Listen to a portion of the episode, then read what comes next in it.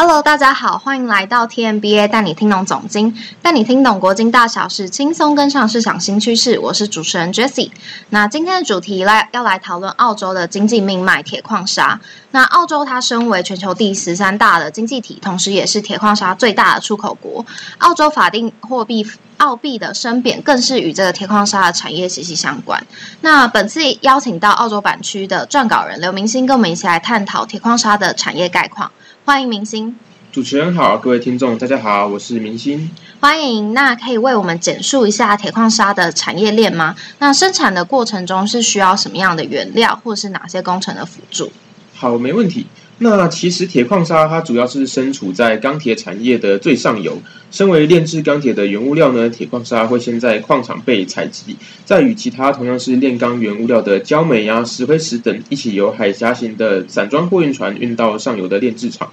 那这些工厂呢，会透过高炉或者是电炉的炼制法，将这些原物料炼制成粗钢，也就是各式各样的钢坯跟钢锭。那接着再由中游的钢厂将这些粗钢经由冶炼、锻造、注压等工法，加工成冷热轧的钢板。钢卷还有钢筋等等的半成品，最后呢，再交由下游的这个工厂切割或焊接成不同用途以及大小的金属制品跟建筑材料，那也就是大家日常会碰见的这些产品喽。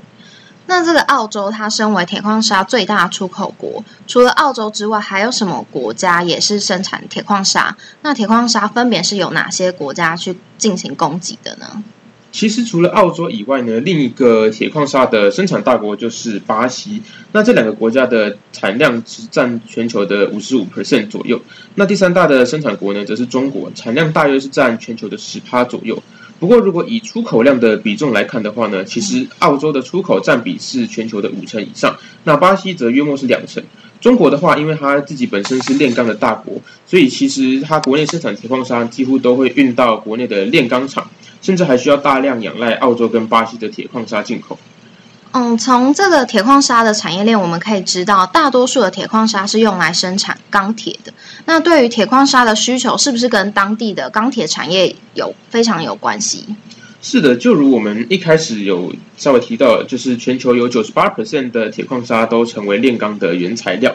所以铁矿砂的的需求呢，跟钢铁产业的状况其实是息息相关的。那根据世界钢铁协会的资料呢，中国是全球最大的钢铁生产国，可想而知呢，也是全球最大的铁矿砂需求国。那它的进口量高达全球总量的七成左右，其中有八十趴是由澳洲进口，那另外二十趴则是由巴西来进口。刚刚有提到铁矿砂跟钢铁产业之间有着高度的联动性，那可以为我们说明一下现在钢铁业的产业概况吗？而且中国它身为全球最大的钢铁生产国，在整个产业内，它又扮演了什么样的角色？是的，那中国呢？它在整个钢铁业扮演的角色是全球最大的粗钢的生产国跟消费国。那它的产量占全球粗钢产量的五成以上，而中国生产的粗钢呢，也是大多直接转进中下游的加工厂，制成各式各样的金属成品。那如果拆分成省份来看的话，中国的河北省是最大的粗钢产地。那著名的钢铁重镇唐山市也是位于河北省，因此呢，这个河北省的粗钢产量是整个中国整体粗钢产量的重要重要的观察指标。那近期中国的粗钢生产量的增率虽然是有所回升，不过仍然在相对低的一个水位，而且唐山市的钢坯库存呢，跟过去相比也是在相对高的一个水准，显现目前中国的钢市是比较疲弱的。那这铁矿砂它身为钢铁的原料，那钢铁制成以后又大多是作为什么样去使用？在整个钢铁的产业链当中，终端的应用有哪些？钢铁的终端运用主要是分为建筑、机械设备、汽车跟其他的金属制品等。那其中建筑是占比最大的钢铁终端市场，有超过一半的钢铁产品生产出来后都是用作建筑的材料，包括说民用的住宅、商办大楼啊，还有基础建设等等。好，那我们现在先将前面的观点串起来一下。澳洲它身为铁矿砂最大出口国，铁矿砂的产业发展又跟这个澳币升贬息息相关。铁矿砂又身为钢铁的原料，钢铁又用于这个建筑跟基础建设，可以帮我们串起一下它们之间互相联动的关系吗？好的，那就像追奇所说的，铁矿砂它是钢铁的原物料，而钢铁它的最大终端市场是建筑业，也就是房市。而如果我们从全球的钢铁消费量来看的话，中国是最大的消费国。而他们的大多数钢铁生产之后也是用作建筑的材料。所以反过来说，中国房市的好坏会影响到钢铁的需求好不好，而钢铁的需求好坏呢，又会影响到铁矿砂的拉货动能强不强劲，进而影响到全球最大的铁矿砂出口国，也就是澳洲的货币升贬。因此呢，如果我们撇除其他因子不看的话，当中国房市好的时候，就会使得铁矿砂的需求上升，澳币升值。那如果中国的房市不好的话呢，则会使得铁矿砂的需求不好，澳币贬值。所以中国房市呢，就会是观察澳币升贬的关键。那由此可知，中国房市的好坏是影响澳币升贬的重要因子。所以我们要再进一步去探讨中国房市的概况。可以先为听众讲解一下中国房市跟他们金融机构间是怎么样去运作的吗？好的，那这背后其实牵扯的范围是蛮广的。我接下来讲的会是比较简化的关系。那如果听众有兴趣的话，也可以再上网查一些资料。那首先，中国建商它自有的现金水位可能并不是很多，因此他们会先向金融机构去融资，并将获得的这些资金呢拿去购买土地，或者是花在其他建筑房屋的必要开销上。而中国大部分都是销售预售屋为主，也就是说，在房屋尚未完工的时候，就向民众推销并签约买房，而民众也会在签约之后，尚未开始交屋的时候，就开始缴纳他们的房屋贷款。那当建商收到这些预售屋的销售款项的时候呢，就会将部分的资金拿去偿还当初他们跟金融机构借来开展这些建案的债务，那另一部分则是拿去继续开展其他的建案。那这些新建案呢，同样也是以预售屋的形式去进行销售，而当中某些新建案会被建商当做抵押品去跟金融机构融贷新一轮的这个营运资金。那与此同时呢，先前已经签约售出的预售屋，可能绝大多数都还没有盖完，因此常常会出现就是房子还没有盖完，但钱已经经手好几轮的现象。那这种现象在景气好的时候，确实可以促使中国房地产高速发展。不过，如果碰到经济衰退，民众还款的能力下降，或者是像现在疫情这种黑天鹅事件导致交屋的时程不断延后的时候，就容易导致其中一环出现问题，并造成骨牌效应。听起来，这个中国房市是一个高度杠杆的产业，不断融资去造成这负债比攀高，也可能导致产业体系的崩坏。那中国政府没有寄出任何政策去进行防范吗？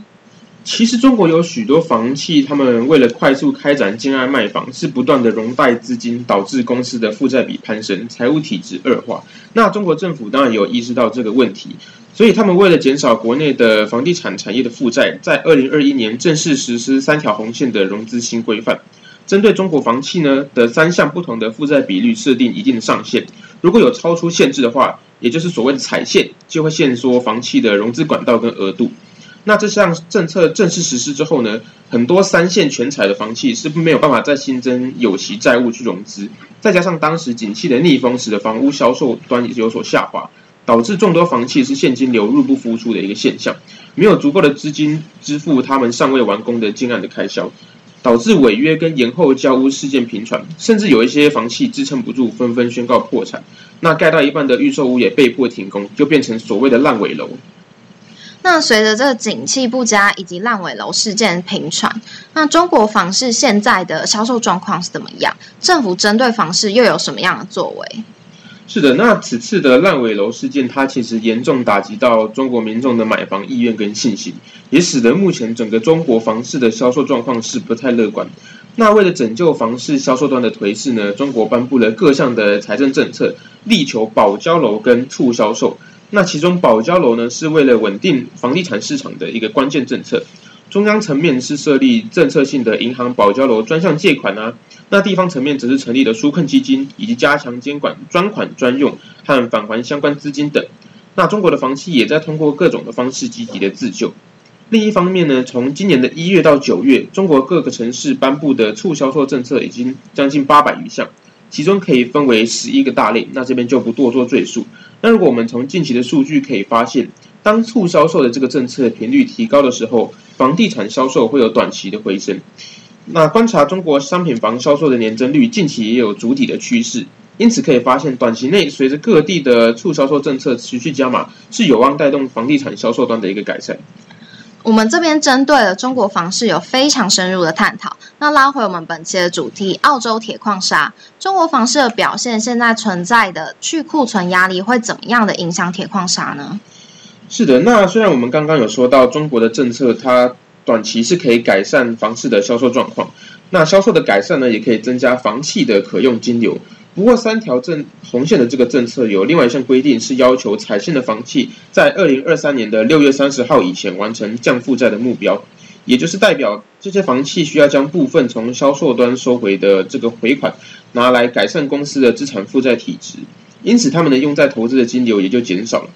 那除此之外呢？根据华西证券所计算的中国房市库存销售比显示，这个这个比例目前仍在不断的攀升，显示中国房市也存在一定的去库存的压力。那高涨的房屋库存呢，也会压抑房市的投资成长。我们在前面有提到，铁矿砂的需求好坏呢是看钢铁的需求，而钢铁只要看下游房市有没有盖房子的需求。那目前中国房屋高库存以及低闲置资金都使得投资减少，土地购置的面积年增率也持续下滑。压抑未来的钢铁需求，也连带影响到铁矿砂的拉货动能。最后，我们来为听众总结一下本次分析后的结论。你认为中国房市跟这个澳洲铁矿砂短期内表现会怎么样？好，总结来说呢，中国房市是全球钢铁业跟铁矿砂产业的景气风向球。那近期中国政府加大政策力道，有刺以刺激房市需求端啊销售端，并缓解烂尾楼的影响。那短期来看，对销售端虽然略有成效，但供给端的投资资金跟土地购置面积仍未见起色，房企资金回稳也需要一点时间。因此，我认为钢市以及铁矿砂的短期前景仍然是相对比较悲观的。好，那以上就是本次 podcast 的主题。那感谢明星的参与。如果想更深入了解澳洲铁矿砂以及中国房市，可以到我们 TMBA 脸书粉专去下载《国金双周刊》，并锁定我们下一期的 podcast 内容。那我们下次见，谢谢，拜拜。